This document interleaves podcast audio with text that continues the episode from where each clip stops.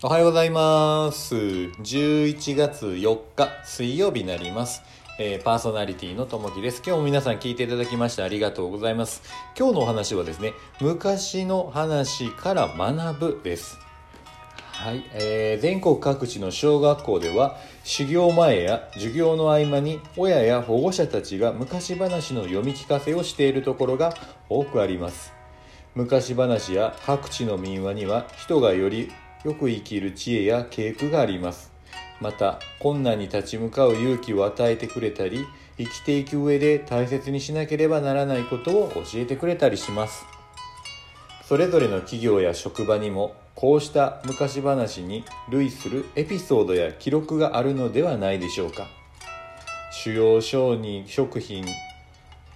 主要商品の開発秘話や事業立ち上げ時のさまざまな苦労話などは現在の職場が存在する原点とも言えるものです。中には失敗談があるかもしれません。いずれにしてもこうしたことから自社の歴史先輩たちの体験や苦労を知ることができます。私たちは過去には戻れませんが思いを馳せることはできます。自社や先輩の話を通して自社の歴史を調べ現在の仕事に生かしていきましょう。困難を乗り越え未来を切り開く力が与えられるかもしれません。今日の心がけ職場の歴史を知りましょう。うんそうですね。あのこう働いているとですねその会社のその過去のことであったりですね、えー まあ、先輩方とのこの失敗談成功談いろいろこう聞かせていただけるんですけれどもあのよくねこう人ってこう成功談をよく聞きたがるんですけど僕もその成功談っていうのは結構ねこう聞きたいなとか思ったりするんですけど成功談よりですねこう失敗談聞く方がですねあのよりこう成長する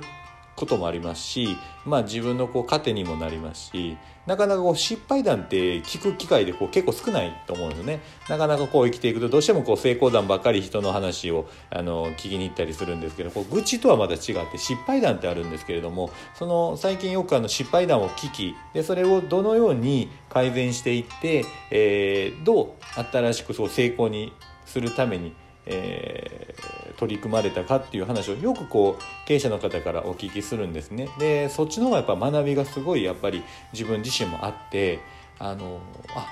こういうふうにしたからこう失敗したんだ、でその場合こうしたらいいんだっていうこう人生のこうストーリーっていうのがやっぱり自分自身こう見えてくるものがあるんですね。でこれって数をこう聞かないといけないですしその経験しないとなかなかそれって見えてこないんですけどやっぱりその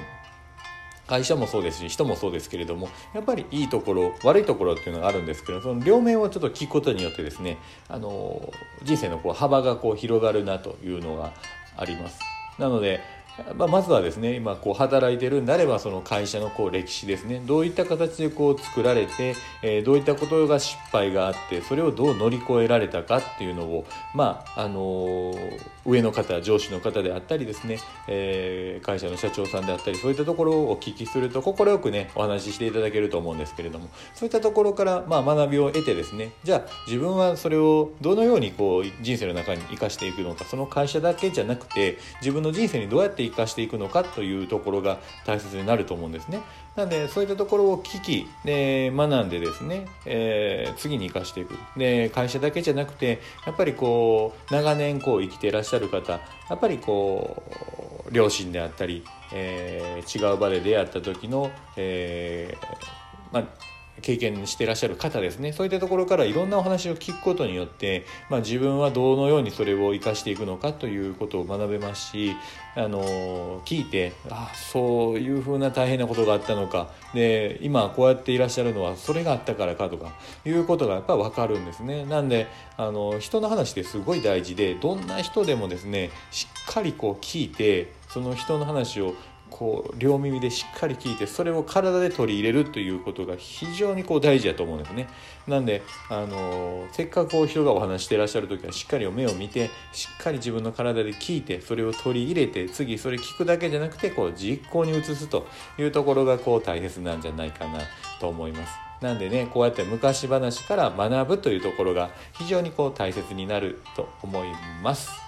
さあ今日は水曜日ですね。昨日ねちょっとお休みだったんですけれども今日からまた仕事、えー、が始まります、えー、水木金と。ねあの間にちょっと火曜日に休みになるとちょっと楽であったりするんですけれどももう一回ね希望あの引き締めてじゃあ何をこう楽しんで仕事していこうかと。うんね、せっかくこう仕事に時間を費やす時間って多いと思うんですけれどもまたねこう休みの方も今日いらっしゃるんですけど休みの方はゆっくりしていただいて仕事の方は、えー、楽しくどう、えー、楽しんで仕事をするかというところですね。うん。なんで今日も一日、えー、皆さんにとっていい日になりますように。じゃあねまたね。